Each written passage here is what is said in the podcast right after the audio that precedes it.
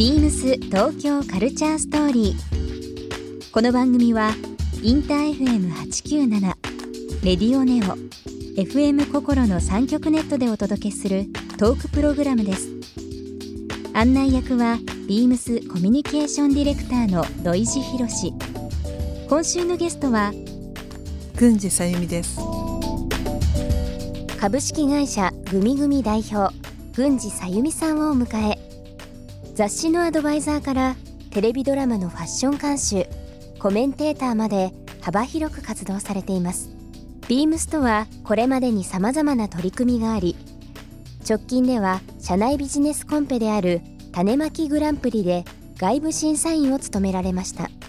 そんな郡司さんに編集者としての仕事についてやこれからの夢などさまざまなお話を伺います。そして今週郡司さんへプレゼントした出歳釜のボールをリスナー1名様にもプレゼント詳しくは beams 東京カルチャーストーリーの番組ホームページをご覧ください応募に必要なキーワードは番組最後に発表します Beams. Beams. Beams. Beams Tokyo Culture Story. Beams Tokyo Culture Story. This program is brought to you by Beams. Beams. ありとあらゆるものをミックスして自分たちらしく楽しむ。それぞれの時代を生きる若者たちが形作る東京のカルチャー。Beams 東京カルチャーストー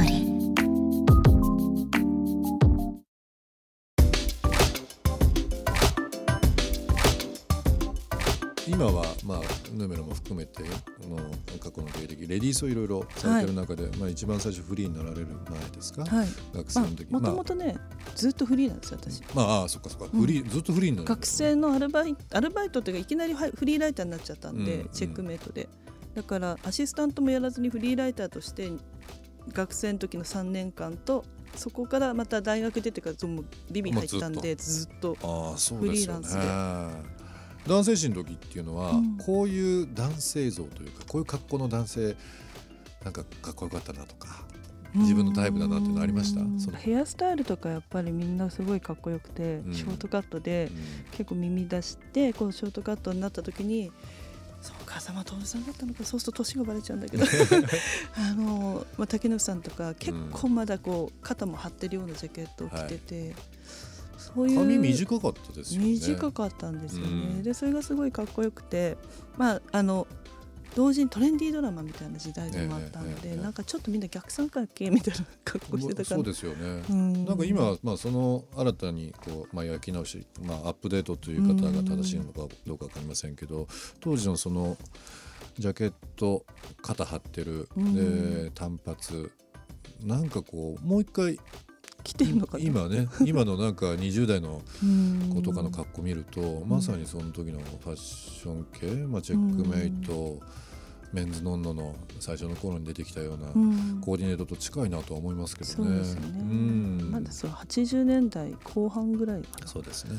なんで、はい、あのなんかファッション毎日みんなこうすごいおしゃれを競ってでそれでこうファッションスナップ取りに行くんですよね。で全国区で撮ってあのスタッフが分かれていく時に結構九州の人もおしゃれだったりとか熊本の方がで熊本ビームスってやっぱ伝説なんで。そうですよ、ね。え地方の1号店は私たち熊本が最初ですから、熊本のファッションってやっぱりねすごかったんですよファッション感度高くて、うん。まあ、今だとまあ福岡に代表されるような九州ありますけど当時は、まあ、ふ福岡はもちろんですけどふやっぱ熊本の独特のなんかそのクロート感っていうかそうね。こなし感はすごかったですよね。そうですね。すごいこだわりもあって、うん。でそういうスナップをわーってこうデスクに並べて話してる時とか、もうみんなおしゃれでうん。なんかそのスナップに来るためにもうみんなすごい気合い入れてて すごいちゃんとファッションに男の子が気合い入れてるっていうのがうん。すごい楽しかったんですけどね。うんあのまあ、学生の頃からそういうふうにファッションずっと興味持たれてるという部分でしたけど、そのきっかけってうん。多分初めて聞くかもしれないですけどうん。もともとその最初の最初の入り口って私全然自分がファッションのプロとしてなんか学んだって経験全くなくて、うん。たまたま今ファッションの業界にいると思ってるんですけど、でも一番その自分のきっかけ、まあ、編集者に対してのきっかけでもあったんですけど、ね MC シスターってあったんありですよ。ましたね。あのその時婦人画報社っていうところで出してて、はい。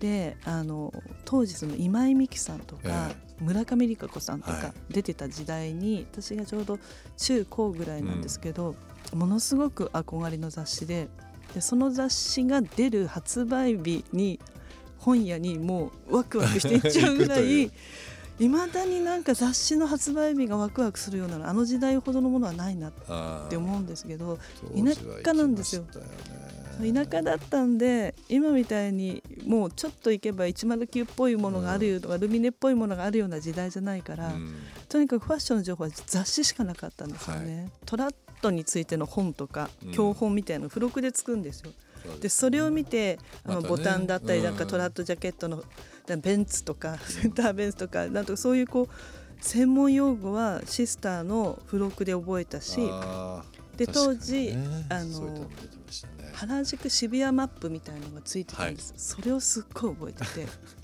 でそれを握りしめてでお小遣いお年玉貯めたのを持って洋服を買いに。洋服を買いに茨城から、うん。あの各駅停車で行くわけです よ。いい思い出ですよね。ねえ。でもやっぱりそれぐらいこう純度が高いというかうん。情報のもう本当にあのコアな部分があるのでみんなで同じ会話ができたというか。そうですよね。ず特にその僕もあの学生時代とか、まあ、チェックメイトとか学校に持って行ってですよ、うん。でもうみんなでこのコーディネートがいいとかこのモデル。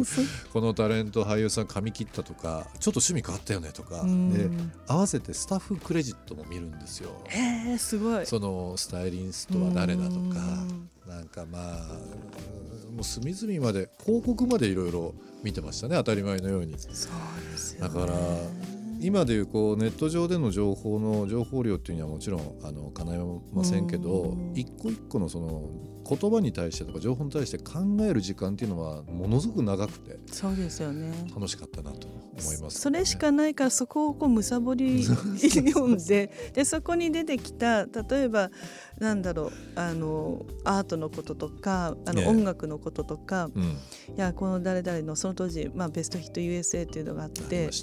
あの MTV が始まる前にうん。小林克也さんがやっててでそこでじゃあマドンナが何着てたってうんうんうんチェックして。うんまたそれを深掘りしてうん。今度図書館行って昔 その昔の資料を見たり。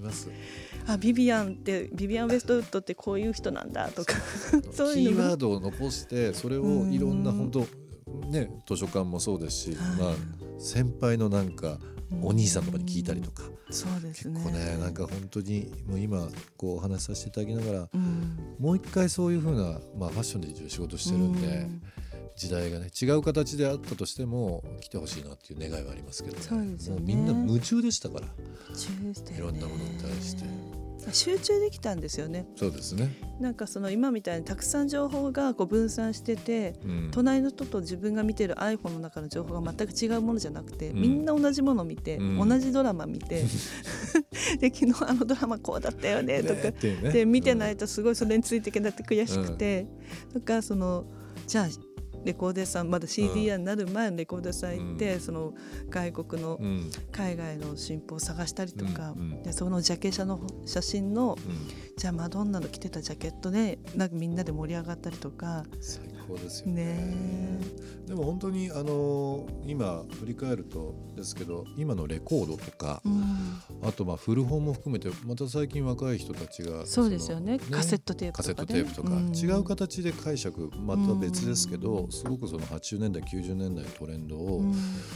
違う意味でなんかこう広げていってくれてるっていうのがあるの、うん。それはそれで面白いですよね。面。白いですよね、うん。だから結構その時の話を聞かせてくださいとか、はい、なあの彼らは今の現時点であの経験してないの昔の歌謡曲を、うんはい。例えば DJ でかけてたり、うん。ゆりあちゃんとかねよく昔の歌謡曲かけてうんね、マドモアゼルユリアちゃんねえ生まれてないでしょって言うんですけど誰に影響されたのそうとママだよとか。うん。だけどそういうなんかその当時の人じゃないリアルな時代じゃない彼女たちが今聞いてそれがかっこいいとか、うん。だと今あの T サイトでこうあの大竹栄一さんのはい。ビジュアルとかやってますけど、やってますよね。ああいうものを見てかっこいいって新鮮に思えるのが、うん。やっぱりこうかっこいいものを欲しいと思う気持ちとか見たいと思う気持ちって別にこう時代でも変わんないんだよね。っていう。で昔の方が情報の密度が多分濃いんですよね。うん歌詞一つうん。例えばジャケット一つそこに対しての情報量とか実は今より深かったり確かに新鮮だったりするのを彼らがその時勢も関係なくピックアップするのはすごいかっこいいなと思っていて、ある意味その年は離れていてもうん。共通言語が多々ありますもんね。そうですね。ね。大会山のその T サイトでそういう、まあ松本隆さんとかうん。大竹栄一さん、まあ永井博さんとか、うん。今ちょうど長井宏視点ですよね。ね、うん。ビームスもねずっと巡航で、うん。あのうん。うん。広告で永井宏さんやってますけどやっぱりああいうのって若い人にはすごく刺さるみたいですね。ビームス東京カルチャーストーリーゲスト郡司さゆみさんにプレゼントした出歳釜のボールをリスナー1名様にもプレゼント応募に必要なキーワード「エディター」を記載して番組メールアドレス beams897 アットマークインター FM.jp までご応募ください詳しくは番組ホームページまで Beams ビームス新宿ショップスタッフの山下愛です。ビームス新宿では8月23日から9月1日までシューズブランドセプテンバームーンのカスタムオーダー会を開催します。人気のリボンバレーシューズを含めた全4型をベースに自分だけのスペシャルな一足をオーダーしていただけます。スタッフ一同お店でお待ちしています。Beams 東京カルチャーストーリー Beams Tokyo Culture Story. This program was brought to you by Beams.